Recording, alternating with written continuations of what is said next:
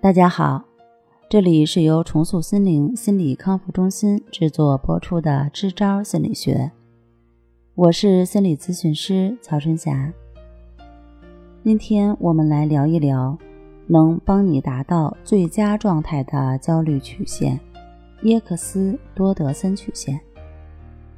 一九零八年，哈佛大学心理学家罗伯特·耶克斯和约翰·多德森。经过研究发现，在个体的焦虑唤起水平和行为表现之间，存在着这样一条倒 U 型曲线。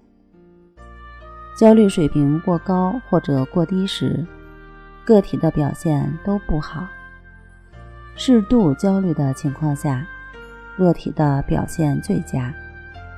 也就是说，无论你从事什么工作，不管是音乐家，运动员还是普通职员，不焦虑呢，你发挥不好；过度的焦虑，你也会发挥不好。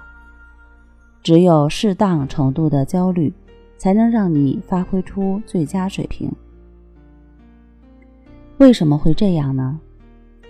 研究表明，当人感到乏味、疲倦、无趣、懈怠时，人的表现就会受到影响。随着感受到的压力越来越大，皮质醇或肾上腺素越来越高，人就会心跳加快、肌肉紧张，表现也会受到影响。而在这条曲线上有一个点，到达这个点时，机体会被唤醒至最佳状态。这种唤醒是自然的。健康的，是个体对环境的适应性反应，从而使个体发挥出最佳水平。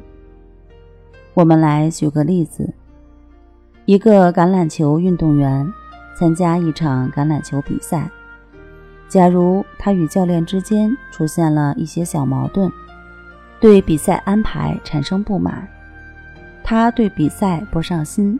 对比赛结果也漠不关心，一点儿都不焦虑，那么他就不会全心的投入。即使是再优秀的进攻球员，也难以发挥出他的最佳水平。相反，假如这场比赛是他职业生涯中最重要的一场比赛，或者是要证明自己的能力，所以他非常看重这场比赛。过度的焦虑和紧张，他同样也难以取得好成绩。耶克斯多德森曲线是在1908年发现的，也就是芝加哥小熊队赢得世界杯大赛的那一年。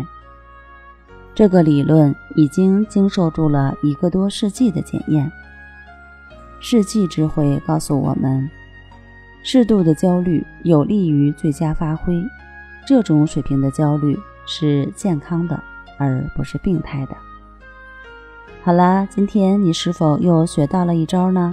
耶克斯多德森曲线。